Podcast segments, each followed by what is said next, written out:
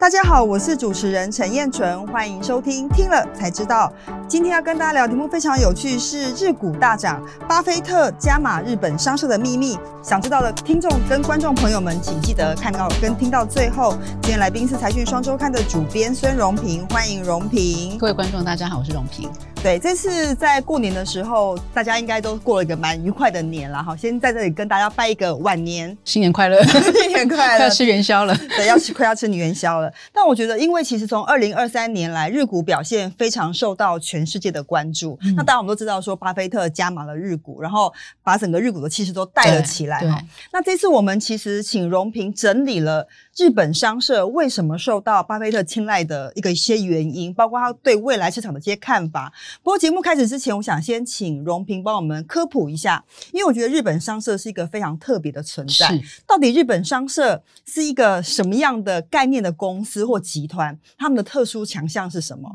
其实商社就是贸易公司啦，只是它这个贸易公司呢是非常强大的贸易公司，它的呃领域非常的广。我记得那时候我们念大学的时候，就是很多同学会进日本商社，那时候我们都还傻傻，我不知道为什么要进日本商社。那女生当然就不会进去，因为可能就是倒茶水。但男生进去呢，他们都会被分在不同的部门，比如说半导体部门、钢铁部门。如果他们一直待着的话，其实都很有发展，因为他们就会随着那个部门逐渐的壮大。我记得有还有同学在半导体部门，后来就自己独立出来。做生意这样子，那回来就是日本的商社，其实就是它就像一个百货公司一样，什么都有卖。它的强项就是说，在以前那个网络还很不发达的年代，它就是各个地方都有派驻人员在那边。譬如说钢铁，它就有在中东，反正在各个地方，他们都有他们的人在那边，然后就是去到处找商机。我我这边其实有写一个例子，我觉得还蛮有趣的。他举的是三菱商事这家公司，他们在从事水产品交易的时候，他们就看好鲑鱼这个商机，尤其是他们看到东南亚有这个潜力的需求。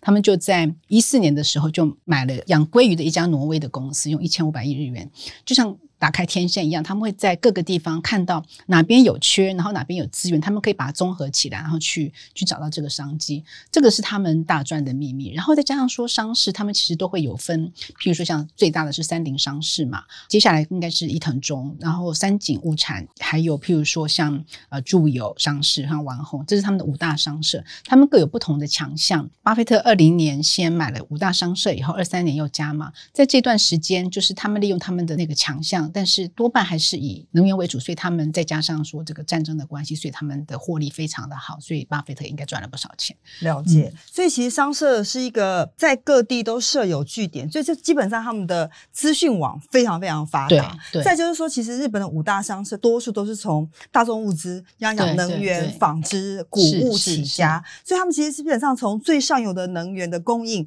到下游，其实都非常了解。这是为什么他们资讯网这么强大的原因。对，而且他们很早就开始国际化，那这样大概有对商社的理解之后，接下来我们就要一一来介绍几家我们认为值得推荐跟关注的商社。欢迎您加入财讯的频道会员，支持最懂投资的财经媒体财讯。我们每周都会更新节目，带大家一起追踪全球政经趋势以及了解产业状况。同时，二零二四年也是财讯五十周年，不论您是加入频道会员，还是针对节目留言赞助，都能支持我们继续为大家带来精彩的内容哦。那刚刚其实荣平已经提到了。呃，日本最大的商社是三菱商社，三菱商三菱商社，它最近股价真的也涨非常多。对对，但是因为它涨太多，所以大家就买不起，然后他们就开始分拆。今年刚分拆，一拆为三，所以让大家比较能够投资，比较能入手。就是现在是两千五百二十四日元这样子，是比较能入手，但是还还是不是很便宜的，还不是很便宜。对，但是因为他们就是是一家够大，所以他们有很多的资源，然后他们也是看好了未来的商机，其实是能源转型的时候，两大支柱，一个就是。液化天然气，另外一个就是这个新时代能源的，就是包括再生能源和氢气。这个台湾当然也非常注重了哈。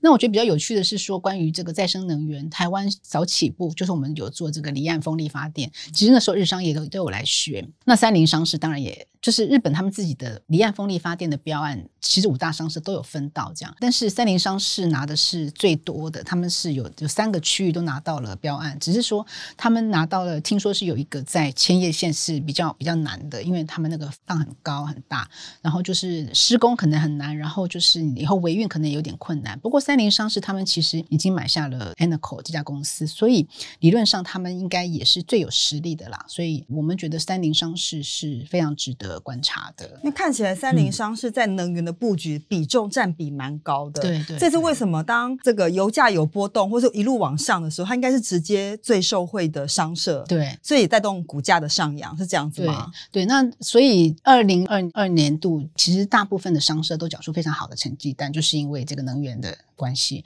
但是在二零三年度呢，其实净利大概都没有前一年度高，但是还是赚大概有九千多亿，三菱商事也是赚了九千五百亿日元的这个。对对对对对。那我们刚刚讲，其实这是综合商社，就是说它什么都有做。但其实日本还有很多商社是专业的商社，比如说它专门在钢铁、专门在半导体这种商社，其实也蛮多的。我觉得也也蛮有趣的，虽然规模没有那么大，可是它非常的专业。然后关于这个人才，这个现在都有裁员，然后都有。裁剪各个地方的据点，因为其实现在网络非常发达，或许真的不需要每一个人在那边驻点，但是你怎么样去把它有效的分配，那个是下一个问题。然后还有一个。蛮有趣的事情就是说，我们好像发现中国其实好像有一点点经济成长不像以前那么好嘛。其实商社他们的动作也非常快，他们其实在中国的据点其实已经减少了他们的人员。钻石周刊他们有统计，大概其实已经少了比以前少了六成。然后呢，他们其实已经转进到东南亚，甚至连美国都有家人，他们也是看好东南亚的商机。就是说，日本的商社他们的动作其实是非常快，非常的非常快。对对。那接下来我就想要介绍另外一家商社，我觉得也蛮大，它就是像荣平讲，之前在中国的布局蛮深，就是伊藤忠商社。对，其实我自己跟伊藤忠商社之前有超有采访过他们，嗯、因为他们在中国的、嗯、呃食品跟消费品布局非常的深。他早年是跟鼎新集团合作，后来跟卜蜂合作，都是在消费领域这一块做了很多的琢磨。嗯、那他们现在的表现是怎么样？那未来挑战又是什么呢？目前他当然是说也还还 OK 啦，对对。但是就是说，呃，其实日本人他们也有在观察，担心他接下来的表现怎么样，因为他们其实一五年的时候对中国中信集团旗下的企业投资了六千亿日元，那当然有、哦欸、对，那当然有一段时间了。那只是说接下来怎么样？其实伊藤忠商事的这个社长石井静太先生，他其实说目前其实看起来是还好。但是我觉得可能也还要有待观察啦。嗯，因为日本的会计年度跟台湾不太一样，了，他从三月份开始，他们到三月，到三月底，二零二三年的话到三月底，对，所以还不知道，还不知道。但基本上去年看起来都是不错的，对。所以接下来二零二三年要等于是算到二零二四年三月底的会计年度会怎么样？对，看起来是有点变化。对，而且伊藤忠商是他们的能源占比比其他公司都要低一点，他们是比较这个生活领域方面是比较强的，所以他们其实。呃，二零二三年度的预估净利其实只少零点一趴而已，所以算是还不错。只是中国这一块，我觉得我们就继续再再观察，继续观察，因为毕竟中国现在景气碰到一个逆风啊，嗯、到底要怎么样调整，多长的时间啊？我觉得这东西都蛮值得关注。那其实这次荣平针对商社有非常完整的报道，包括商社的社长他们对于今年跟明年的 view 是什么这件事情，我觉得非常值得所有投资人来关心。毕竟最近日股真的涨得非常的多，但我觉得接下来想要聊就是说，除了商社的股价涨很多之外，嗯、最近在日本因为物价涨很多，所以一个叫做通缩股，其实股价也涨很多。嗯、对，通缩股是什么样的概念？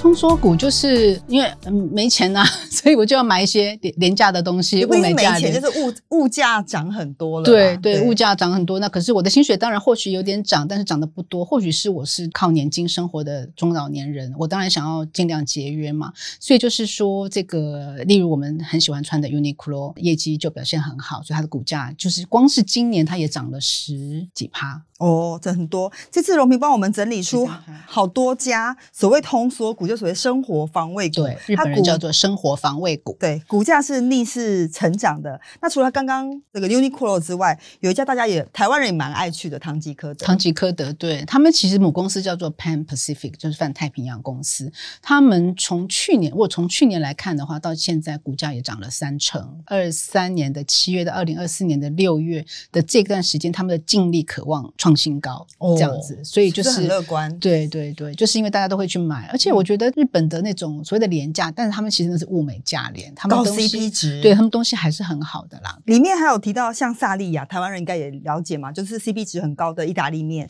还有就是那个伊德利。对，宜得利、台湾人都熟悉都是平平价，都是平价的。对，其实像那个喜马穆拉斯，台湾好像翻成思梦乐，它也是就是平价的衣服，也是不错的这样子。嗯嗯、那台湾人也会经常去日本玩嘛？有一家超市，我不晓得大家有没有注意到，叫做 OK 超市。OK 超市、嗯、跟我们的便利商店不一样，是 OK 超市。Okay、那它也是以便宜著称，而且它在银座开店。嗯、所以说，以前我们对银座的感觉就是说那是高档的啊，都是。百货公司，然后都是中国人很爱去那百货公司提了一大堆那个回家的。但是其实银座除了迅销在那边有开店之外，其实大创也在。银座开了旗舰店，然后像 OK 超市呢，他们也在银座开店。那 OK 超市其实它是不但是家庭主妇，连一些上班族也都喜欢去那边，因为因为疫情使使得大家可能就不一定会去外食，可能会在家做，那就会尽量到超市去买便宜的东西。了解，这台湾人下次去也可以去看看，真的一定要去的啊，对不对？对。但我印象蛮深刻，就是说 Uniqlo 当时在银座开店，是在银座，应该说是在日本属于通缩的情况下，那时候大家感觉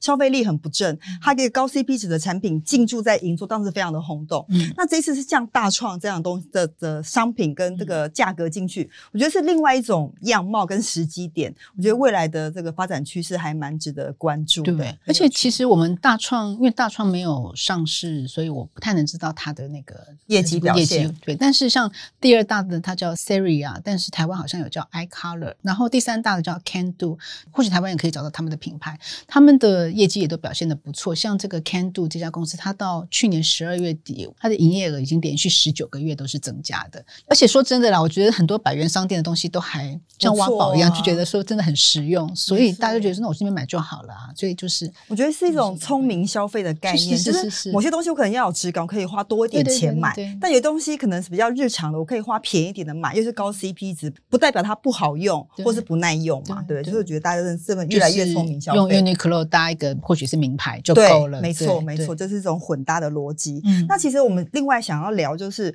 因为事实上从商社到刚刚讲到的通缩股，其实整个日股在大涨的过程中，它创造了非常多家市值超过十兆日元的公司。对，这个蛮有趣，就是说以前大家都知道最大的就是丰田汽车嘛，那现在还是吧？现在还是，现在还是。那它的市值是四十八点二八兆日元啦，就它已经是好像是亚洲第三嘛，没错，已经超越了腾讯，嗯、但是。昨天丰田章男还出来道歉，所以为何道歉？理由是什么？他的那个就是数据造假嘛，所以、哦、对，所以这个有一点逆风了。但是丰田还是日本最重要的一家公司了哈。然后我们其实有盘出来，就是到昨天为止，我有看到有十五家总市值都超过十兆日元的企业，然后最大的就是丰田，第二名是 Sony，虽然它跟丰田有差了一段距离，它它是十八点二六兆日元这样的，虽然差了一段距离，但是从这十五名。当中我们可以看到，呃，其实很多都是台湾人耳熟能详，像 Sony 啦、日立啦，还有任天堂哎，看到任天堂，对，它大概刚好超过十兆。十点七四兆，对，任任天堂就是很有趣，就是很多人都玩过他的游戏嘛，对，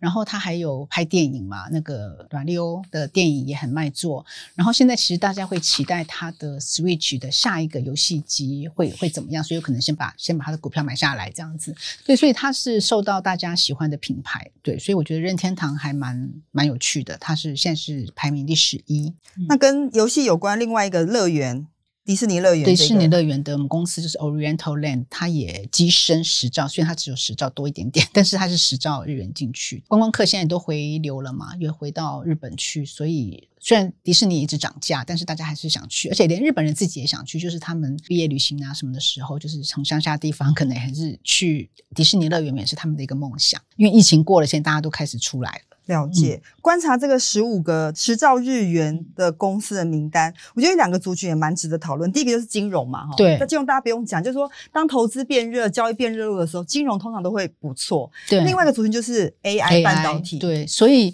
因为 AI 就会造成这个半导体不足，所以呢，日本虽然没有我们的台积电，但是他们有东京威力科创是设备大厂，还有信越化学工业是材料大厂，所以他们也是表现很好。嗯嗯嗯，所以这个这些这个十五名的公司，可能跟过去的排名不太一样。就是说，过去的前十五名跟现在前十五名可能真的完全不一样。这代表未来一个趋势了，我觉得也蛮值得观察。或许也代表说，呃，未来市场会走到哪里去？这个东西，我觉得这些公司都是观察指标。而且未来会不会继续推升日股，继续往上走？我觉得大家都非常乐观。对对对，我觉得这些公司一定是。重中之重啊，值得大家观察。好的，接下来我们要回复一下财团在听了才知道第一百七十三集，台积电兆元投资扩厂即将完工，熊本县迎来百年一遇的超级商机里面的留言。那这集也是荣平亲自去采访，带回第一手消息哈，来跟大家分享。第一位我来念好了哈，这个他说超级感谢，他抖内了七十五元，非常的感谢，哦、谢谢，对对，非常感谢，就是各位观众的抖内是我们持续成长跟进步的动力，非常感谢你们的支持。